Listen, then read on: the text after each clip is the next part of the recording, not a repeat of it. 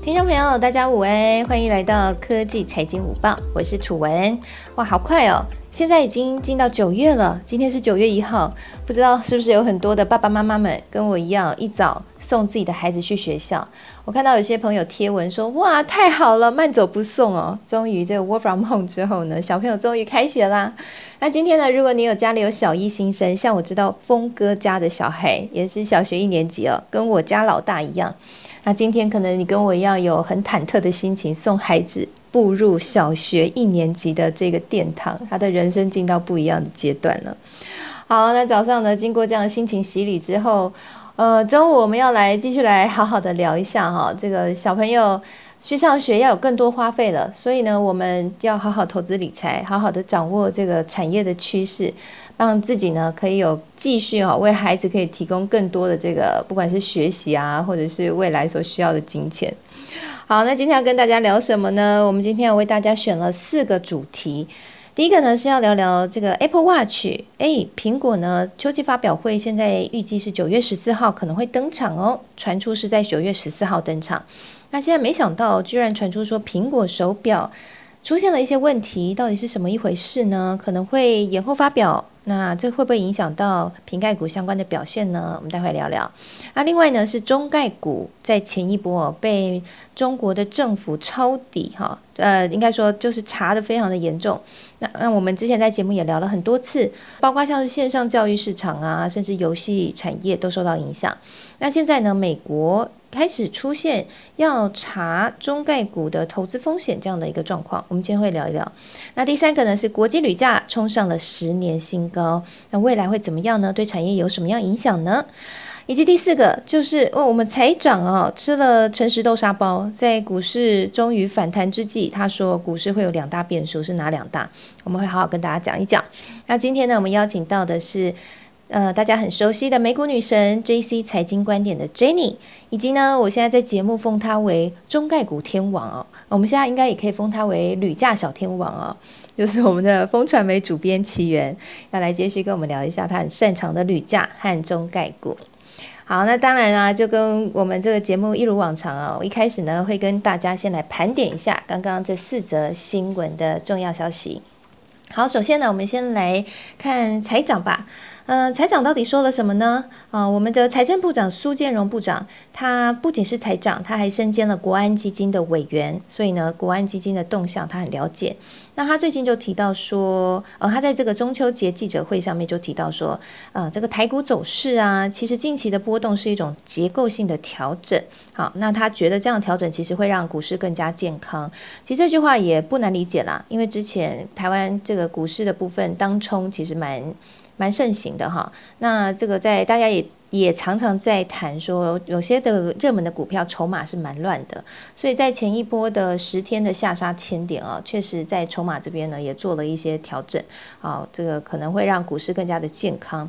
好，那希望各位不是被洗掉的那些筹码哈。好，我们这个我们的节目当中一直都鼓励大家可以做价值型的投资，所以我想那个时候我们也有在节目里面跟大家讲，如果说你的股票基本面很好的话，大家就要在低点的时候要勇敢的抱着哈，或者是加码哈。如果你有听的话呢，可能你现在手上的资产有比较多一些了。他说了风险提到两个，有哪两个呢？第一个还是我们之前在节目当中跟大家聊很多次的，美国联准会缩减。购债的部分，好，那在礼拜一的时候，Charles 老师已经有跟我们分析了，美美国联准会缩减购债呢，其实还是一样是在撒钱哦，只是撒的钱会变得比较少，那所以呢，这个资金流入股市也会相较起来还是会撒，还是会少一些哈，所以这个部分也是财长他所认为的一个风险。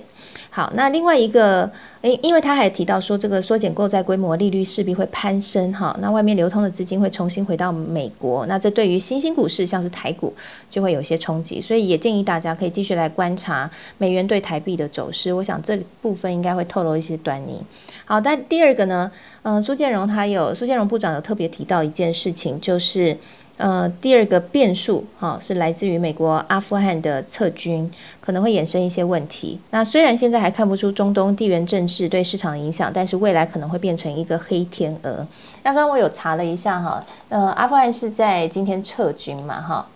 嗯，那呃，应该是在应该是昨天吧，昨天还是今天哈？我刚刚看到的是拜登的。最新的发言哈，就是为什么他要撤军？那其实他还是我我想从他的发言里面可以看出来，美国他们是希望可以集中军力。那他提到说他不希望让中国和俄国得利。好，那我想如果有很熟悉这一块的朋友，也欢迎可以上来跟我们大家分享。那我自己看了这个新闻，拜登的说法，我是认为说美国现在是希望可以减少不必要的这个军力的呃耗损，那希望可以把军力整个更。重整起来，以因应未来可能跟中国和俄国这边之间的呃对决吗？好像不能这样讲，应该说跟中国和俄国之间的竞争。好，那这边补充给大家。好，再来第二个消息呢，就是 Apple Watch 的部分。那 Apple Watch 如果我们刚刚讲的苹果秋季发表会，现在传出是九月十四号会登场。那登场除了大家很很期待的 iPhone 十三系列之外呢，现在另外一个焦点就是 Apple Watch 智慧手表的最新一代。不过目前却有消息出来说，因为新版的智慧手智慧手表的设计很复杂，和前几代很不一样。特别是呢，它增加了一个血压测量的新功能，所以在这个手表里面就要安装更多的组件。那特别还有像苹果还要求要防水，所以组装厂在生产的技术难度就变得很高，然后也使得在生产上面有出现了。卡关。那目前呢，苹果已经要求零件供应商要暂停推迟向代工组装厂的发货，哈，代工组装厂已经暂停生产了。好，所以现在苹果和的供应商正在解决这个方面的问题。那现在传出来说，苹果这个新一代的 Apple Watch 的荧幕会加大哦，啊，那同时呢，这个边框还会是一个极窄的边框。我觉得从这个描述来说，感觉很漂亮了。不过现在就是技术上面有卡关的问题，所以。嗯，大家可能九月十四号的时候有可能看不到这个手表啊。那这个会影响到谁呢？我们讲一下 Apple Watch 的供应商是谁，主要是三个厂商，一个是入场，大陆的厂商是立讯，我想大家应该也很熟悉。那台湾这边呢，就是红海和人保。那我刚刚查了一下哈，其实红海和人保的股价今天的震荡没有很大哈，虽然都是小跌，但是呢没有受到很大的影响。好，那这个部分呢是 Apple Watch 的部分。那待会我们就请 Jenny 来跟我们聊聊他自己看。这个苹果新品现在在出货前出现了杂音，那会不会影响到苹果接下来的发展？哈，这个部分我想 Jenny 应该有一些可以补充的。那另外呢，也跟大家来补充一个消息，就是库克有两个焦点了哈。第一个呢，就是大家在讨论说他会不会退休。那在上周的时候，他已经成为这个已经。担任这个苹果的 CEO 十年，然后因此他获颁这个苹果送给库克满十周年这个五百零四万股股票的奖励哈。那大家现在就很关注说，那他什么时候会退休？那现在呢有新的消息出来，就是有一些国外的媒体人他们认为说。库克呢，他离职之前可能还会想要有一番作为，会在力推一个新的产品当做他的代表作。那不过呢，这个产品可能不会是大家很期待的 Apple Car，而会是 AR 或是 VR 的产品。那甚至呢，也有现在有预期说，苹果的 AR 头盔头戴式的装置，哈，AR 的头戴式装置可能会在明年推出。那 AR 的眼镜呢，则会是可能要更久，大概未来十年之后才会出来。那现在大家预期说，库克他卸任苹果 CEO 的时间点，可能会是在二零二五年到二零二八年，也就是大概还是要四五年后才会退休啦。好，这边是补充一个消息给大家。那苹果的股价最近也是蛮亮眼的哈。不过还有一个消息，也是苹果现在的一个挑战，就是南韩通过立法了。是全球第一个国家限制苹果向 App 开发商抽成，那没有苹呃不只是苹果这么衰啦哈，因为南韩它同时也限制了 Google，所以现在苹果和 Google 在 App 上面跟开发者抽成呢，目前是受到了限制。那规定说不可以强制使用这个应用程式内购买的金流系统。好，所以这个部分会影响到苹果和 Google 向开发者要求这个销售分润的部分，那这个也会成为是苹果的挑战。那南韩开了第一枪，南韩最近蛮积极的哈，除了这个升息是亚洲对亚洲第一个国家哈，就突然跳出来说升息，那现在呢又对苹果开枪，要收要要禁止它这个在在分润上面哈，给它这个这样相关的限制，那会不会有一些？国家开始跟进呢？我觉得也蛮值得观察的。那这也是苹果的一个挑战。那现在 iPhone 十三呢，是这一次的秋季发表会的一个重点。那大家都很期待。那 iPhone 十三有什么样新消息呢？我想关于规格规格的部分，我们之前在节目当中有请到手机网 Leo 来跟大家聊一下啊。那现在有一个最新消息是，iPhone 十三有可能会有机会具备卫星通讯的功能。好，那卫星通讯的功能呢？我看了一下哈，简单来说就是有可能会让这个在没有网络的地方，还是可以用卫星通讯哈，还是可以通话。所以这个消息一出来，那个时候就让卫星类股飙涨。但不过呢，最近又有一个更新的消息出来了，就是呃这样的一个功能，现在传出来说，可能只会让苹果的用户是在状况危急的时候利用卫星联网。好，所以在呃，只有在这个紧急的状况之下可以使用，所以不是任何时刻都可以使用哈。那这个消息一出，也使得这个卫星相关类股哈又跌下来了。好，那这个是补充给大家的部分哈，相关苹果最近的一些动态。好，再来呢，在第二个要跟大家，第三个要跟大家聊的焦点就是今天刚刚这个学长若一很。提到很期待的铝价的部分，那国际铝价呢，在近期冲上了十年的新高，那也使得大家蛮担心这个生产和供应链的状况。那根据《华尔街日报》的报道，为什么国际的铝价会突然升高这么多呢？主要其实还是跟这个洛杉矶和长滩这些航运港口的订单被挤得水泄不通有关哈。好，所以还是回到这个航运塞港的问题。那这使得整个铝的部分在供应。供应端没有这么足够的量，那大家知道吗？这呃价格就是供应跟需求这样子做的，做出了一个平衡，就中间就会是价格。所以在供应不足的情况之下呢，美国和欧洲的买家没有办法买到足够的铝，哈，都被困在亚洲的这些港口了。所以铝的价格现在就大涨，涨到了十年来的高点。好，然后而且大家预期说可能还会再连续第七个月的大涨。好，那这未来会有什么样的影响？我觉得很值得大家留意。那因为呢，这个铝价哈，跟大家来做一个小小的科普。好，铝价呢，它其实应用的范围还蛮广泛的哈。我刚刚有查了一下，这个铝呢应用的范围，除了我们大家熟悉的这个像是一些日常用品之外呢，它还可以用在航太呀啊，除了这个民生用品之外，它在航太、军事、建筑、机械，还有像是半导体、医疗上面都有在应用。好，所以这个部分我觉得，如果你有在投资半导体产业，我觉得也要关注一下，因为如果说铝的供应真的不足，未来会不会有一些影响？嗯，我觉得我们待会可以更深入的讨论一下啊。好，那中国这边呢已经跳出来说话了哈。这个中国有色金属工业协会就最近就出来发言表示说，呃，一直创新高的铝价可能会引发系统性的风险，他们蛮担心这件事情的。好，待会我们就请很熟悉中国也很熟悉铝价的奇源来跟我们解释一下。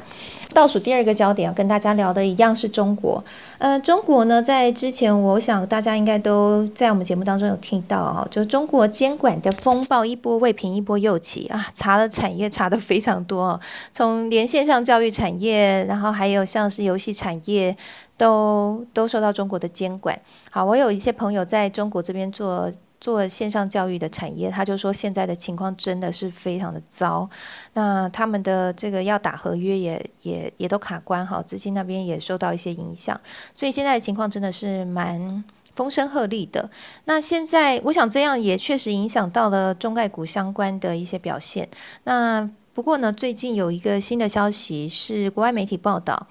美国众议院小组在九月下旬。可能会将针对在美国上市的中概股的相关风险来举行听证会。好，主要就是为了要来保护投资人。那也因此，他们可能会时间点会在九月二十二号，然后针对这个中国扩大监管导导致这个中概股的股价波动的风险来进行调查。那另外呢，美国国会还对中国企业的会计做法以及部分中国企业和中国解放军的联系感到不满。好，那这个部分。嗯，我想之前奇源有跟我们聊过了，就是呃，在中概股的部分，现在好像这个到美国上市的 中概股受到打压的情况比较严重。那奇源那时候有预期说，这可能未来会使得呃整个香港的金融市场会相对会蓬勃发展，因为这个会转到香港这边来上市哈。那不知道说现在美国。来召开听证会，要来查这件事情，是不是会使得这样的一个趋势确立更明显，或是会有什么其他的影响？待会我们请奇源来说明说明，跟我们大家来解释解释喽。好，最后我们要来讲一下美股了。我们刚刚讲了一下苹果，那再来是总体美股的情况啊。那美股在不断的创新高，看到这个指数也是蛮惊人的。那不过呢，又有人出来。唱衰了哈，有一位是 BTIG 股票和衍生品首席策略师 Julian，他出来说呢，他认为说现在就像一九九九年末的网络泡沫时期一样，他预期在下个月的股市会出现十趴到二十趴的回调。诶，下个月耶，嗯，这这这这，所以十月有可能会出现回调吗？那目前呢，这个标普五标。标普五百指数呢，是已经是今年第五十三次创新高纪录了，这真的蛮夸张的吗？那以科技为主的纳斯达克指数也创下今年第三十二次的纪录新高。OK，所以现在真的很高吗？我们待会请美股女神来跟我们好好聊一聊。我们先来聊聊铝价吧。我想今天大家应该很关注这个铝的部分哈。刚刚若依已经点名了，对于铝价现在创新高，你觉得这件事情对于整个供应链会有很大影响吗？是呃，刚才主持人好，然后我刚才我有把你提到的那则中国认为这个产业界内呃供需情况失衡的这个情况，我有稍微看了一则这个新闻，然后我觉得他分析的比较聚焦在一个短期的现象，然后我也稍微跟大家回顾一下，我记得我上次呃在分析那份报告的时候提到的一个铝的一个长期的情况，那其实是存在着一个。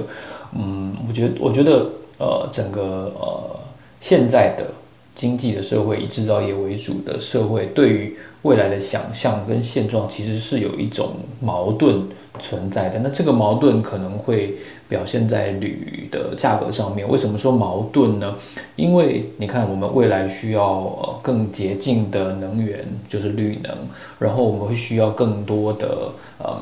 减少碳排放。嗯，所以我们会需要更多的电动车上路。那电动车它为了减轻重量，因为它锂电池很重嘛，所以它会需要一台更轻的车身。所以铝铝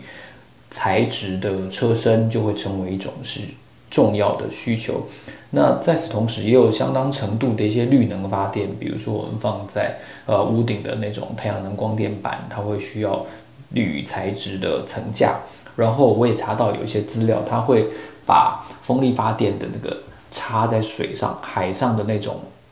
风力发电的基座，就是风风叶片的这个基座，最下面深入水底的这个部分的基座，也会有一部分是铝的材料。那你看，假设我们对未来的想象是更多的绿能、更多的电动车，那换句话说，这两至少这两样东西背后都是铝的使用的数量会更多。但在此同时，其实。呃，我也我也跟若依在那次的节目有谈到，铝的耗电量是非常巨大的。我如果没有记错记错的话，中国二零一九年的发电里面大概有百分之六到百分之七。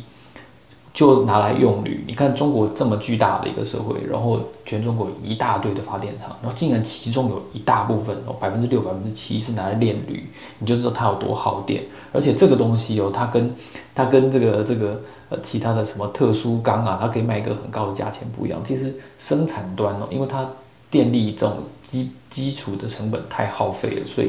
它很难去逃掉监管。所以所以这个。如果我要抓你到底有没有超额生产，非常简单，我就看每每一个登记有电表的的这个用户到底谁用最多电哦，是一个一个按按表去排查，一定就能够抓到炼铝的。所以刚才回到这个中国说可能价格存在所谓的系统性风险，我觉得它是是反映的是一个短期，长期而言，我觉得至少我自己的一个个人的揣测也好，或者说观察。我觉得铝价如果要走低，可能相对于其他金属，我觉得个人判断机会是小一点的，因为大家对于未来的想象，好多东西都有铝的存在。那如果是这样子的话，光是现在对比未来十年后，哦，可能路上电动车的数量会增加一倍以上。我想这应该不是一个太夸张的想象。换句话说，那铝的用量就会暴增因为每一个国家每一个每一条马路上面的电动车数量都增加一倍的时候，哦，那我们看到电动车用到的铝一定是大幅增加的。同样的，如果太阳能发电跟跟风力发电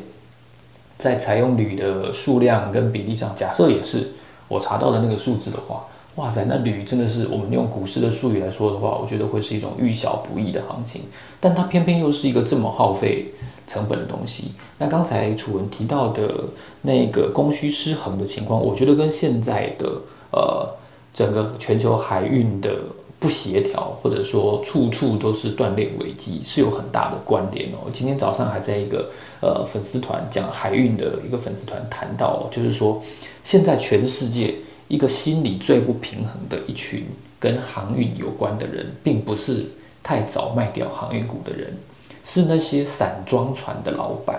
哦，就顺便岔开来讲一下，就是散散装船的老板现在感到心里非常不平衡，他们会觉得说，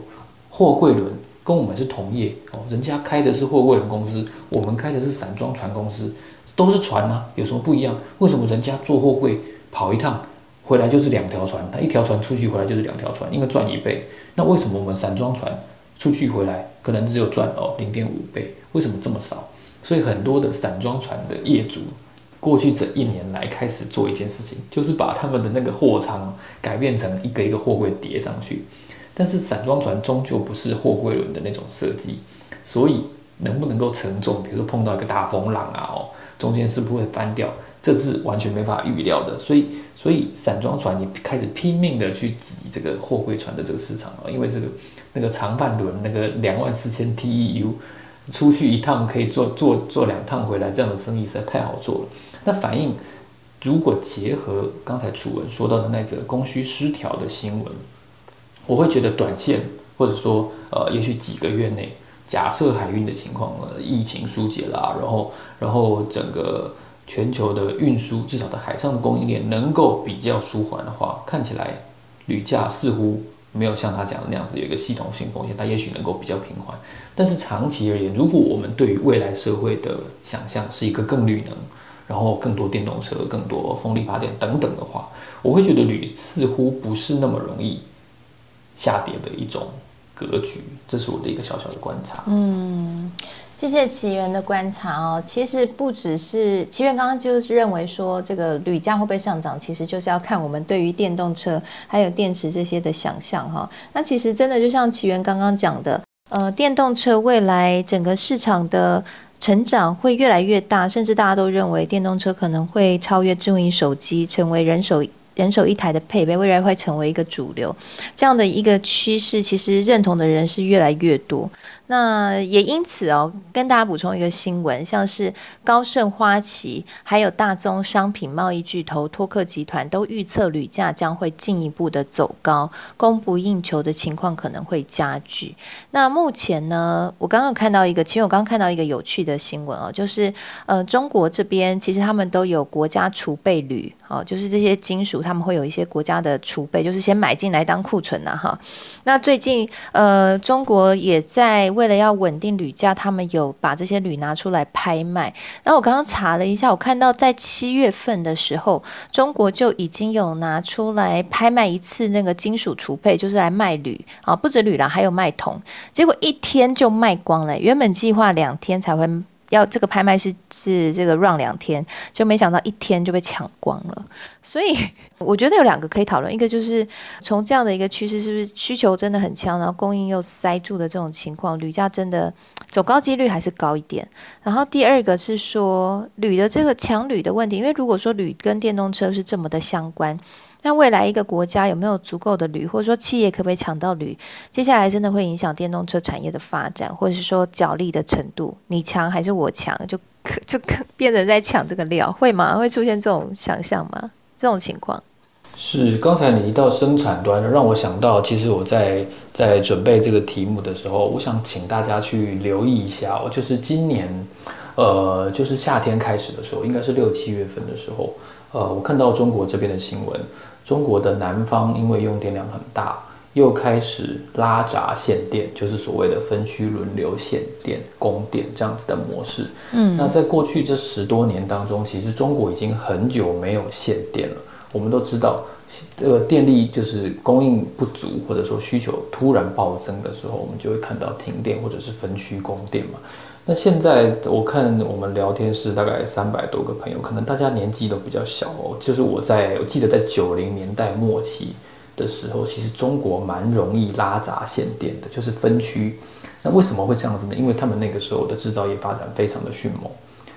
这是九零年代是一波高峰，然后大概到萨尔斯之前，就是零二零三年那个时候好像有一波高峰。然后接下来，因为他们的电力电厂陆续的投入使用，所以已经我印象中真的很久没有看到中国有拉闸限电的新闻。那如果说最近又开始出现这样子的新闻的时候，我会觉得，呃，一方面电厂的供应可能又不足了，那二方面是不是他们在制造业哦，就是所谓一个铝也好啊，钢也好，各种的有色金属，加上他们的民生的需求。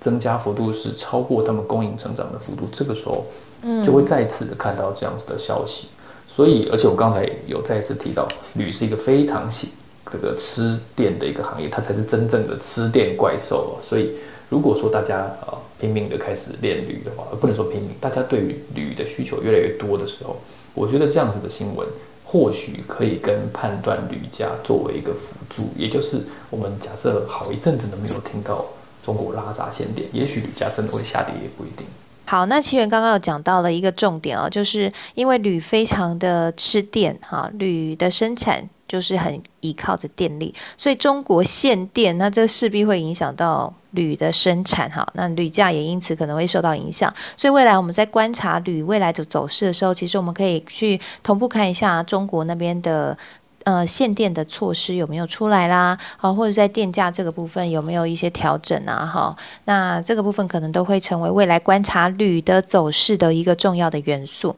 那讲到中国，我们就要继续聊一下中概股啦。诶，中概股现在被美国查了耶！中概股前一波，我真的其实还是搞不懂为什么中国要对自己的产业出手，而且你说一个产业就算了，或是打几个巨头就算了，诶，他打的幅度很多。呃，到这个线上教育、游戏产业都打，我其实真的也看不懂中国它的动机和目的是什么。我想美国现在也开始在查，美国可能也看不太懂哦。现在在查说，这中国呃中概股的这个投资的风险是不是会很高？我觉得这是不是我们可以讨论两个方向哈？就第一个，我好奇的是说。那美国开始查的这个动作，是美国开始对于中概股有有所警惕了。那这个是有史以来第一招吗？那未来会不会变得是中概中国的这些企业要到美国去上市会更加的困难？好，那第二个就是，那中概股现在落底了吗？我也想知道。哎，很多人问呢。好，奇源。这个真的要开一个专场来讨论，因为中概股它这一次扫到的范围真的是非常的多。那我先把它稍微粗浅的分成科技巨头类跟非科技巨头类，因为如果是科技巨头的被取缔的话，我觉得它的思路就如同美国在针对 FB 也好，然后或者是 Google 也好。我们在去年好像也是八月吧，就是佐克伯他们四大四骑士的执行长不是也到美国国会去作证，每一个都说没有没有没有，我没有垄断，用各种的理由跟借口说这个不是垄断，我在业内的市占率很小。那这样子对科技巨头的针对或者说对分拆的意图，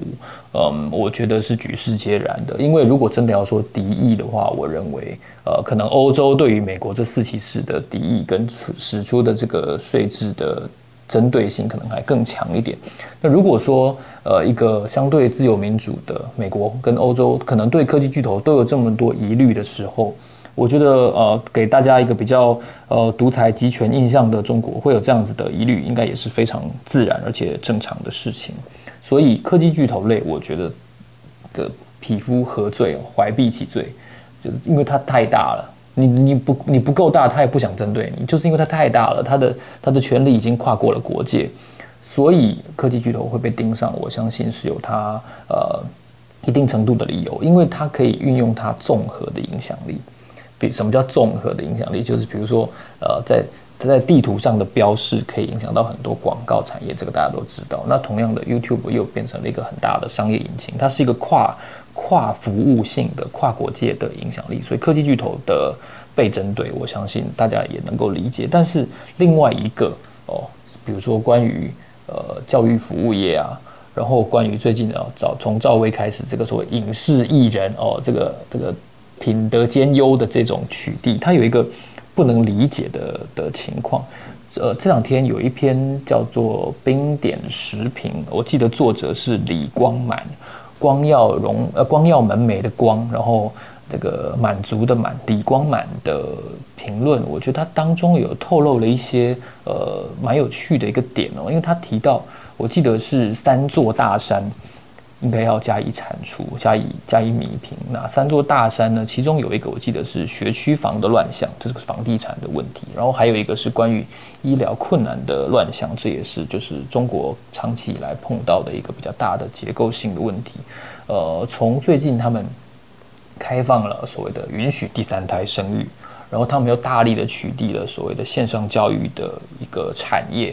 然后呢，他们在各个官媒集体转发的这个李光满的评论里面，他也提到了学区房，而是一个非常奇怪的乱象。学区房就像我们台的台湾的一个一个学区的制度哦，比如说，哎，这个敦化国小是台北市一个非常有名的国小，所以它周围学区被划入在内的住宅，你如果住在里面的时候，你小孩子才能够去上敦化国小，这是同样的道理。所以，所以我香港的一个。微信的论坛，老实说，我有参加一个香港在香港工作的大陆人的论坛，它里面就有谈到，他们觉得，呃，这一以贯之是一个什么样的解读的逻辑呢？就是说，你想想看，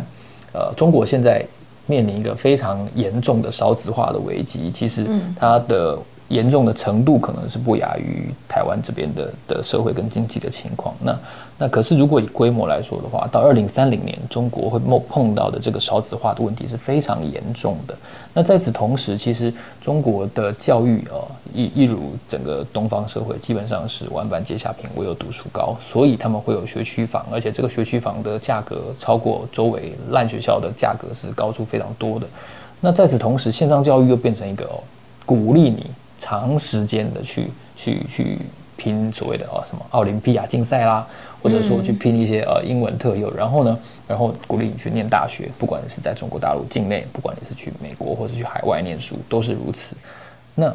不断的少子化，然后房价因为学区而有数倍飙涨的乱象，然后在此同时，他他他又拼命的让学生去考大学，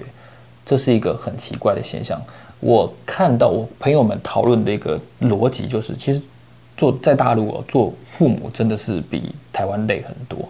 那那因为为什么？因为学费的的昂贵可能是比台湾还要严重，所以他们是认为中国大陆想要解决的是这个很奇怪的乱象，就是哦，你看学生哦，这个在长期间补习之后，唯一的休闲就是打 腾讯的王者荣耀或者传说对决这些这些游戏，然后。然后在此同时，爸妈拼命的要还贷款，因为要买了一个很贵的学区房，要让小孩子去上好的学校，所以他们想要从根本去解决这个房地产跟人口，然后跟跟教育走向纠葛的这个综合的矛盾，所以他们先后针对这些事情去去。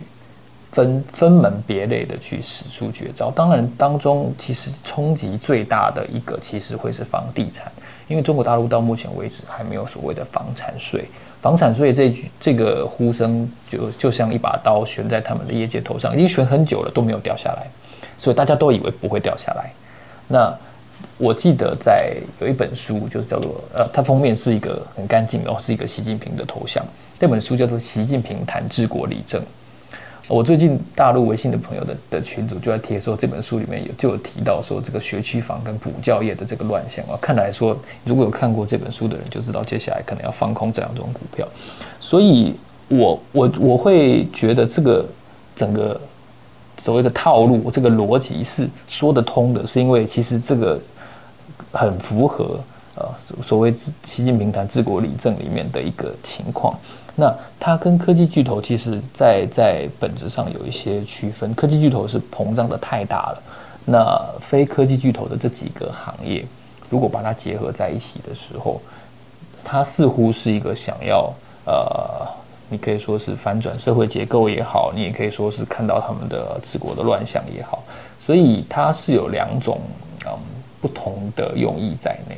谢谢奇缘非常精彩的分析哈，我刚刚呢这边有收到一位听众朋友的一个补充，是来自于呃中国内地这边，就是中国大陆这边的一个评论哈。那他们那边的看法，在针对这个中国的监管事业。他们的想法是提到说，他们觉得，因为中国在后来整个新创啊，还有科技的发展上面，开始追求这个商业模式的伪劣创新，好，就是要求要资本补贴，然后追求平台垄断、数据生态集团化、花式消费者价值观的歧视这些典型的模式。那他们认为说，像这样的一个模式，其实是没有办法，呃，真正的达到科技和先进产能的方式去创新，而是都在玩这些商业的。游戏，所以其实这样的一个呃打压，其实也可以让所有的企业就是可以更 focus 在该做的事情上，而不是在玩这个商业游戏。好，那这个是来自刚刚听众朋友补充的观点。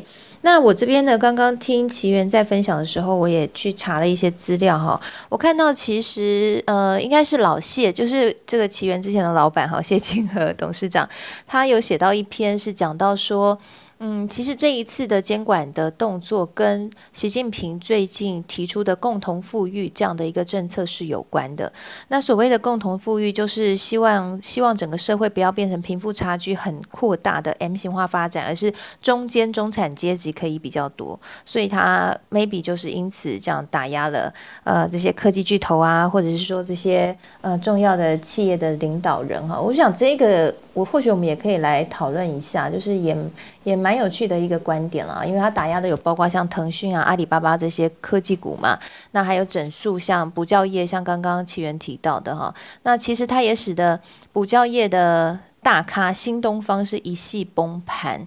好那。几乎这个整个的呃，不管是股价啊，或是事业啊，都受到很大的一个冲击。我刚刚还有看到一个数据，这个数据是呃，这一次呢，中国监管所造成的这个中概股的下杀啊，已经。呃，损失的市值已经达到了台股的大概有四成左右的市值的损失哈，就是，呃，这个真的是蛮，就五个月内就烧掉了四成的台股的总市值，其实真的是蛮惊人的。那这一波下杀还没有停止，这一波的监管还没有停止，因为这几天才有个消息，就是中国这边又对。未成年玩电动这件事情提出了禁令，又提出了限制，哈，限制未成年使用呃玩电动。那这一波也使得游戏类股又再度的大跌。好，那不过有一个好玩的事情，这个部分要来请教一下我们的美股女神了。就是呢，大陆监管，大陆中国这边在进行监管哈，使得中概股好，或者这些中国的企业的股票都大跳水。美国这边呢，像美股的股神呢，美股女股神哈，木头姐姐 Cathy Wood，还有像日本软银的创办人孙正义啊，创办人他们在之前都曾经说啊，不要再玩投资，不要再玩中概股了哈，不要再投资中概股了。但是呢，却现在传出说，哎，态度开始转向了，而且偷偷在扫货。好像女股神呢，前几天传出说在悄悄扫货京东的 ADR，那使得新东京东在当天一度大涨十一个 percent。好，所以是因为这这一波的下杀真的已经到底了吗？所以这一些投资大咖又开始抄底了吗？我想请教一下 Jenny 自己的观点和看法。嗯，Hello，大家好，就是。对，就是哎，其实我自己的 podcast 里面也有讲到，就是像 ARK 基金，它其实又开始买，除了京东以外，像拼多多它也有买。然后就是因为在上个礼拜的时候，其实京东跟拼多多两家公司都有公布他们的财报，然后公布他们的财报之后，其实内容都还算还可以，就是还处在一个增长的一个阶段。然后因为大家也知道，就是电子商务它本来就是现在一个发展的趋势嘛，那今天很多。呃，中概股它因为之前的这个非常的混乱的一个情况，就是包括什么打压啊这些，然后它的股价有一个很明显的一个回落。那你去看在去年。疫情之后，其实这些公司他们的股价都是呈现一个非常高速的一个上涨。结果在这一段时间的一个高速下跌之后，其实都已经回到了大概二零二零年或者是二零一九年的一个水准。所以我觉得以这种以相对概念来说的话，其实现在看起来，因为去年的催化剂是因为疫情嘛。但是在催化剂之前是属于一个正常营运的状况，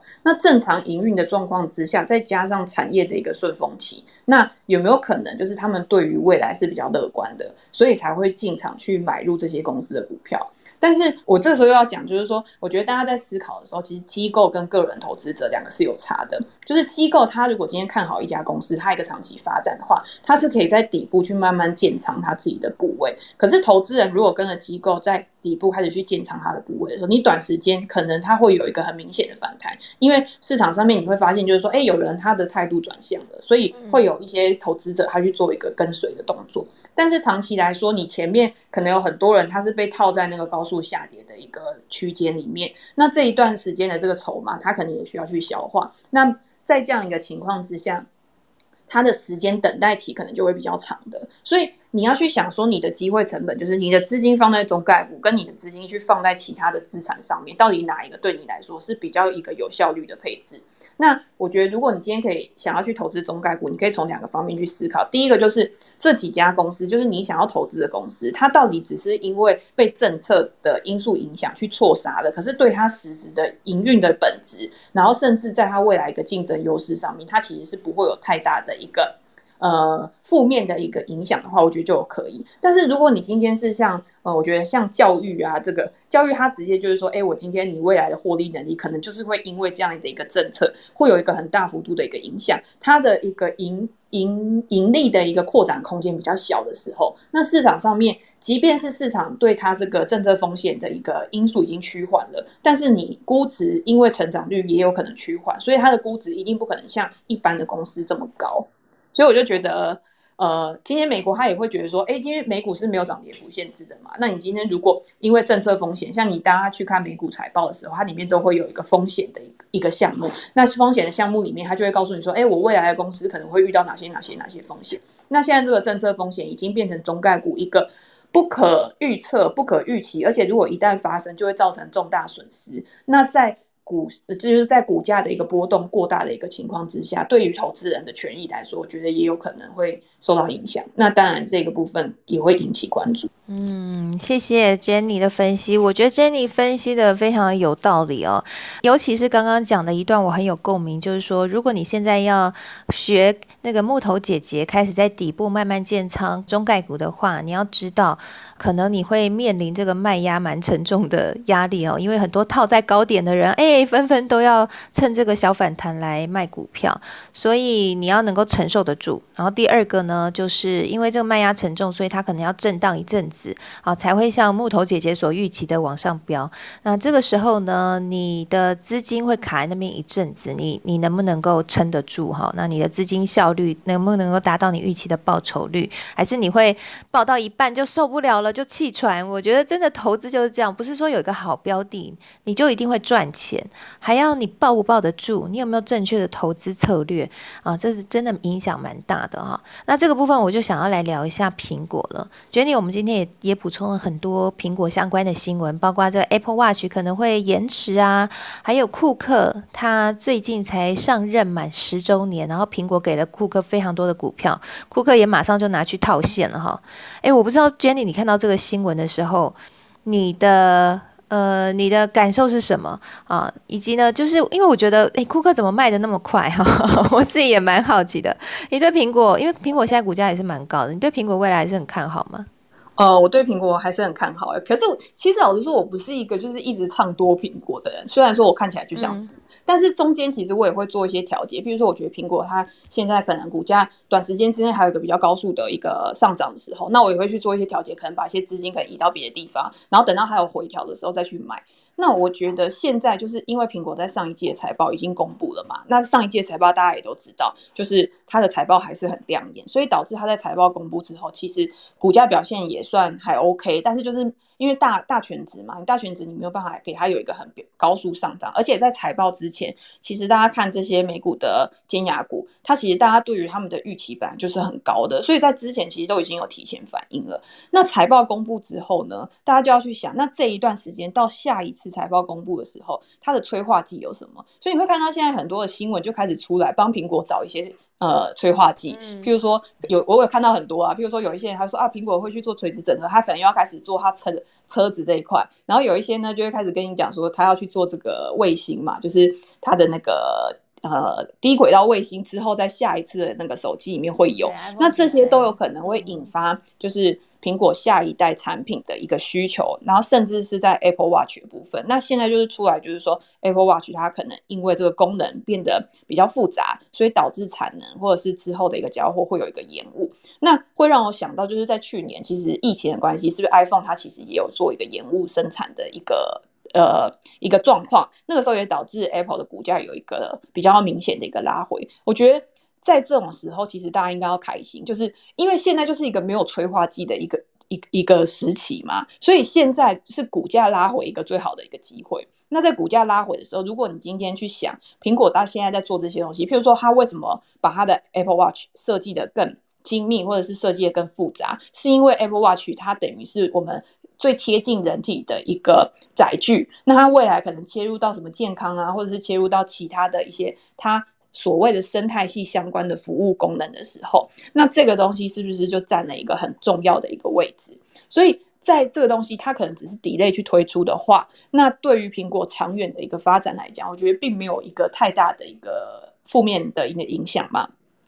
所以我觉得这个时候，如果 Apple 它有一个拉回整理，我觉得反而是你今天看好长期的人，他可以去做的一个比较好的地方。那负面的消息就是，譬如说，哎，像韩国它这一次有那个法令的关系，那其实呃，今天像 Google 啊、Apple 啊，他们在。不只是韩国，只是韩国它先开始这一项。你说像在欧洲，它其实针对这种反垄断，或者是它这种呃服务税，就是你今天要去上架或什么样之类，你都必须要缴交这个给苹果这些服务的费用。那这个法令如果通过之后，对于公司来说，当然会有呃一定程度的一个呃刺激。但是我觉得，你今天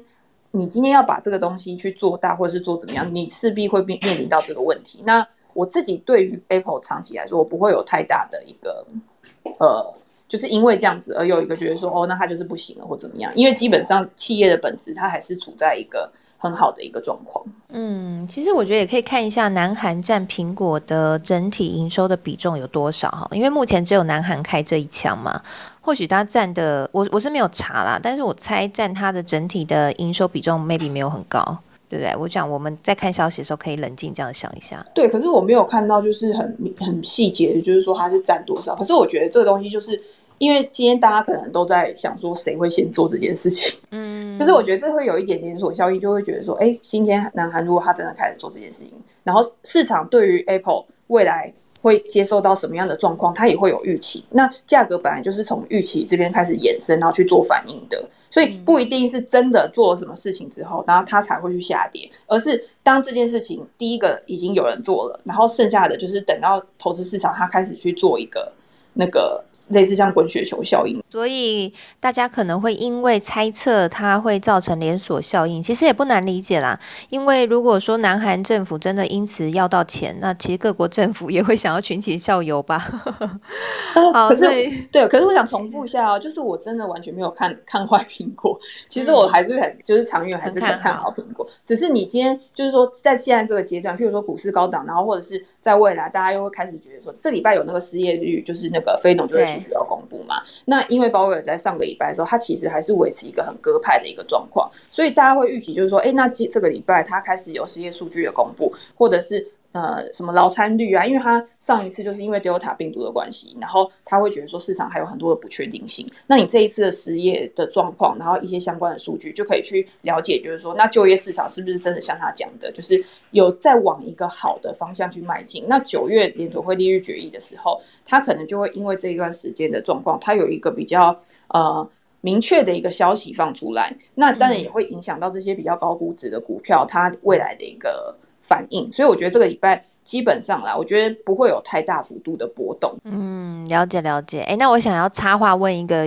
呃，问一个轻松的小问题，因为大家最最近都在猜库克如果退休之后，下一任的 CEO 会是谁。然后我看那个彭博社啊，他们有列出了四个最可能的人选，然后一位就是现在的营运长 Jeff。然后一位呢是全球行销资深副总裁，好，Greg。然后另外一个是这个零售业副总裁，然后还有一个是硬体的工程副总裁。你觉得你自己个人押宝谁可能会接班呢？太难了，因为其实老师我对他们四个都不熟。可是你刚才讲的时候，其实我觉得很好笑，你知道因为巴菲特现在都九十一岁了嘛，对不对？他前几天还过生日。我觉得那是你讲真的，我刚刚就去查库克的年龄，他现在才六十岁，哎，还很年轻啦。所以我觉得他还有很多可以发挥的地方。那我觉得一家公司保养很好哎，他看不出来六十一岁。对对对，而且我觉得你知道，像苹果，它现在是已经是一家很规模很大，然后很成熟的一家公司了嘛，所以它现在做很多东西，它其实都是比较滞后的。那像这样子类型的公司啊，相比于那些呃比较中小型的公司，你会发觉，就是中小型公司他们的 CEO 他们的特质是会比较明显的，但是然后他们会可能会比较有一些呃自己的想法，或者是比较呃有创新的一些概念。所以他可以直接提出来一些比较大胆的东西，但是像规模这么大的公司，我就觉得管理能力，嗯，对啊，可以理解，对啊，或许他 maybe 跟台积电一样来个然后双太阳之类的，也不一定啊，对不对？其实整个是整个大公司，如果整个组织很健全的话，嗯，好像就不会像中小公司一样哈，中小型公司就是一定要依靠那个老板哈，所以呃，我看很多的。呃，创呃一些老板啊，其实他们后来都是在拼这个公司，除了规模化的下一步就是系统化，就是让这个公司就算没有自己，也是可以运作的很好，你就更成功了，你就可以呃，你就可以跑去玩了哈。那我这边补充一下，刚刚我看的这个新闻是彭博社的记者 Mark。提到说在玩这个猜测的游戏，那他自己是估计说，如果是五年后库克会卸任的话，那营运长 Jeff 比较可能会接班。那主要是因为，呃，Jeff 他负责整个苹果的供应链和营运，然后包括制造啊、零件采购和技术等等，而且他还参与了苹果所有硬体的开发，所以他觉得，嗯，Jeff 是最有。最有机会上线的哈，提供给大家参考。好，最后呢，我们要来聊一下这个又有人唱衰美股的问题了啊。那我刚刚有提到这位是 Julian 哈，这个是一个 BTIG 股票延伸品首席策略师 Julian，他说下个月的美股可能会出现十趴到二十趴的回调。他觉得现在呢，股市真的太高了。那其实如果看到这个现在的股市，就像我刚刚在一开始讲的，标普五百指数呢，已经是今年第五十三次创新高。科技股为主的纳斯达克指数也创下今年第三十二次的纪录新高。Jenny，你觉得现在真的太高吗？我觉得这个话题好像是我们定期都会讨论的，就是只要因为定期高，然后就会有人出来唱衰啊。对，就有人跳出来说：“哦，下个月要开始怎么样拉回十个 percent、二十个 percent。”我觉得这个都是比较预预设的一个情况。那我觉得你今天要看股市，如果你今天是短期的话，那通常就是呃，短期要怎么讲啊？短期当然是看一些呃消息面的因素嘛。那它长期你还是要看就是整个大趋势的一个方向。那我觉得现在你基本的主轴就是鲍威尔在上个礼拜他已经定掉了整个政策的一个方向，所以你现在会知道，就是说现在目前还是处于一个很宽松，然后比较温和的一个环境。那在这样一个情况之下，对于这些呃可能利率低利率环境的一些成长股，可能就会比较有利。然后，可是如果你预期就是说他在九月的时候会有一个比较鹰派的一个说法，那当然现在就会有人跳出来说，哦，那可能下个月就会开始有一个比较大幅度的崩盘。但是这种东西根本就是没办法预。预期的，啊就像其实我自己昨天也还是有在买股票啊，但是因为你个股的的时候，你看的是呃个股的一个基本面，但是你投资的如果是大盘的话，你看的一定是整体的一个趋势发展。那如果今天你会怕你自己买在高点的话，其实你就是趁拉回的时候买，你就因为大盘它是很难就是直接飙上去的，所以它一定中间过程会有个拉回的时间。那在拉回的时间你去买，其实都是一个风险相对低的。那如果你自己又有一个风控的一个策略的话，其实我觉得不管今天是高档还是低档，只要你还留有，就是你的本金还是在。今天就算它今天下跌的，你还是可以持续的再去做投入，再去做买入。那这样对你来说根本就是没有没有太大的差别。嗯，哎，Jenny，那我想要补充问一个问题啊，你记不记得上礼拜的时候邀请你跟雷大，我们在全球央行年会召开前，我们有开房，然后来也是我们科技财经午报的房间啦，然后我们来聊说现在的阴影的，就是分享你们两位的投资策略。然后我印象中你们都提到说，呃，因为有不确定性，所以现在最好拉高现金的比重。然后我印象中你好像是有没有好像有三十趴？对对对，我有三十个 percent。对，然后雷大好像更多一点，然后好像忘了，那我也我有点忘了，反正我记得都不低啦，哈，都有三十 percent 以上。那现在全球央行年会召开完了，那看一看，就像你刚刚讲的，鲍尔这一次还蛮冷静的，然后是比较鸽派的说法，我们在礼拜一的时候有解释给大家听了。嗯，那现在你的现金的水位还是这么高吗？还是说你觉得现在已经相对安全了，可以去嗯买一些可能本益比比较低的股票啊，或者说可以布局一些？不错的股票，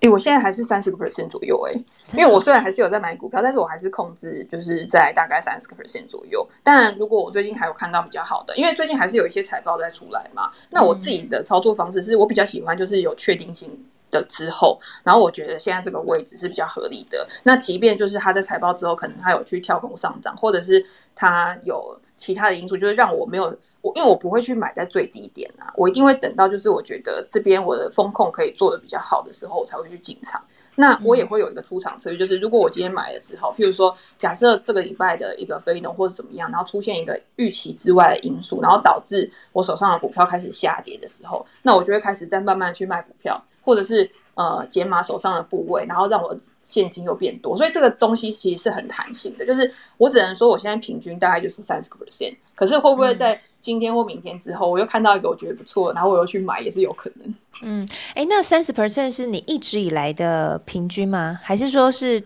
相较于以前，现在现金水位还是比较高的？哦，不是，不是，我一两个月之前好像只剩大概十个 percent 的。然后可是后来，对对对对对，嗯嗯，因为我最近也想做就是部位调整的部分，所以我才会开始就是有去减码，因为我之前是比较多科技股嘛，然后我现在就是减码，我我现在就是减码之后，我开始去慢慢布局一些消费股，这我上个礼拜好像也有讲，就是我会觉得在下半年的时候，因为呃不管今天是旅游啊或者什么，就是。非必需消费类的，我会比较喜欢，就是因为他们有一些目前还在一个相对于科技股比较低档的位置，所以我就会把科技股一些我已经有获利的，然后我可能去做一些。哦，了解了解，谢谢 Jenny。好，那现在呢，因为是最后的时间，我想要再请教一下奇缘。那奇缘，你在全球央行年会之后，你的投资策略有调整吗？其实我很怕别人问到我这个问题。你好诚实哦，为何为何？因为都没有调整，我觉得会被大家转台。因为，嗯，就像那个刚才提到的，可能会在下个月崩跌十趴或二十趴。你觉得可能吗？其实你的体重也有可能在下个月减少十趴或二十趴。我好希望。我觉得，对，我觉得就是。嗯，我们可以肯定一件事情，就是高级酸。对啊，我们可以做的事情肯定比现在想的更多，只要我们开始去做。那存钱也好，或者说你对投资、你对公司的了解也好，就是有有一定有你还没看完的书，你买了摆在那边，觉得你自己看完的书，我觉得就从看完那些书开始做改变，肯定会比预测高点更有用。OK，好，哎，我觉得起源这句话蛮好的，哎，就是说你与其现在就急急忙忙跟着消息调整手中的持股，你不如去多看点好书吧。那好书的话，一定要推荐一下 Jenny 的美股投资学，啊，这个我觉得在如果要选美股的话，这本真的必看了，嗯，必看必看。谢谢谢谢。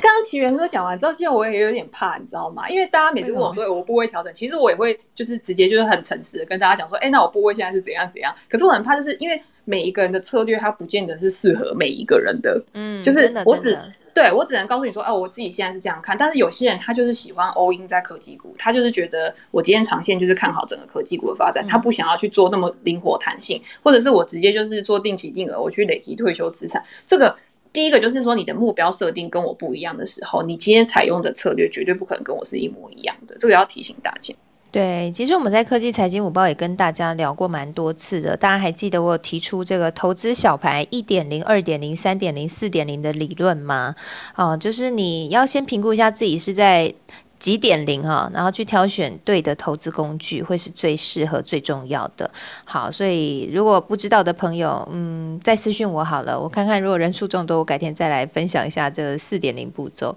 也邀请各位哈，也可以到 Apple Podcast 去订阅科技财经午报，那你也可以随选随听我们所有的节目。如果你喜欢我们的节目的话，也邀请你可以帮我们按下五颗星，然后留言给楚文哦，因为好听说这样的话可以更多人看到，更多人知道我们的好节目。好，谢谢大家。支持喽！呃，我们现在每周都会发送一个电子报，那电子报里面就会整理这一周所有的节目内容。然后还有呃有写的一些专栏的文章等等的，所以如果你有兴趣的话，欢迎你可以加入我们的脸书社团科技财经五报俱乐部之后，帮我们填写问卷，在问卷里面留下你的 email，那么你就可以收到免费的电子报喽。好，那希望呢这个有收到的朋友呢，大家也可以确认一下啊，这个电子报内容你喜不喜欢啊？欢迎可以给我一些建议。好，那今天呢我们的科技财经午报就在这边告一个段落了。那礼拜四的时候有在社团里面帮大家排成了听科技领航家的节目，那希望呢各位会喜欢。那接下来我们就下周科技财经午报，我们在